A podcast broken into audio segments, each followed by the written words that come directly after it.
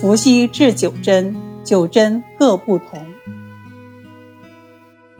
传说远古时候，在中国的西北方有一个神仙国度，名叫华胥氏之国。这个国家非常遥远，不管你走路去也好，乘车去也好，一辈子都无法到达。华胥氏之国的国民都没有欲望和嗜好，一切听任自然，不知生的乐趣，不知死的可怕，因此寿命很长，生活美满而安宁。他们甚至能够走进水里而不会被淹死。踏过大火不会被烧伤，能在天空中往来如履平地，云雾无法遮挡他们的视线，雷霆也扰乱不了他们的听觉，他们实在是太幸福了。这个神话有很浓重的哲学意味，但华胥氏之国据说就是伏羲的出生地。伏羲的母亲没有名字。习惯称她为华胥氏之女。据说她某次到东方一个名为雷泽的地方去游玩，看到地上有一个巨大的脚印，觉得非常新奇有趣，就用脚去踩了踩。这一踩不要紧，她立刻感觉身体发生了变化。回来后不久就怀孕了，怀孕十二年后生下的儿子就是。伏羲，伏羲对人类的贡献很大，有很多的发明创造。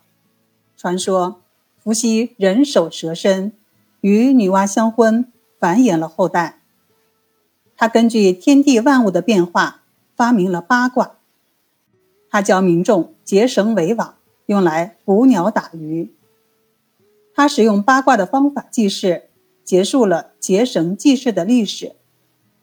伏羲在医学上的重要贡献就是尝百草治九针，从此有了针刺疗法。晋代皇甫谧的《帝王世纪》说：“伏羲治九针。”伏羲所代表的时代大约在中石器时代与新石器时代之初。进入新石器时期，原始人已经能够磨制较精细的用于医疗的工具——扁石。《说文解字》认为：“扁以石刺病也。”意思是说，用锋利尖锐的石片来切割脓包或浅刺身体的某些部位，从而达到治病的目的。可见，砭石是我国已知的最早的原始医疗工具。最早的砭石一物多用，可用于熨贴、按摩、切割、放血、浅刺等。后来的针刺针灸是在砭石浅刺功能基础上发展而来的。在金属针出现之前，还出现过骨针、陶针、竹针、木针等。随着我国冶炼技术的提高，出现了金属针。最早的金属针是青铜针，后来又出现了金针、银针，现在多用不锈钢针。九针包括缠针、圆针、滴针、绷针、皮针、圆力针、毫针、长针、大针。九针之名各不同形，九针的长短、粗细、形状各不相同，而作用异异。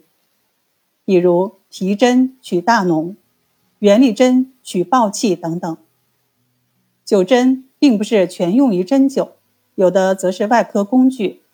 比如皮针、滴针、圆力针是用来针破浮肿而设的，其中毫针成为沿用至今最为常用的针刺用针。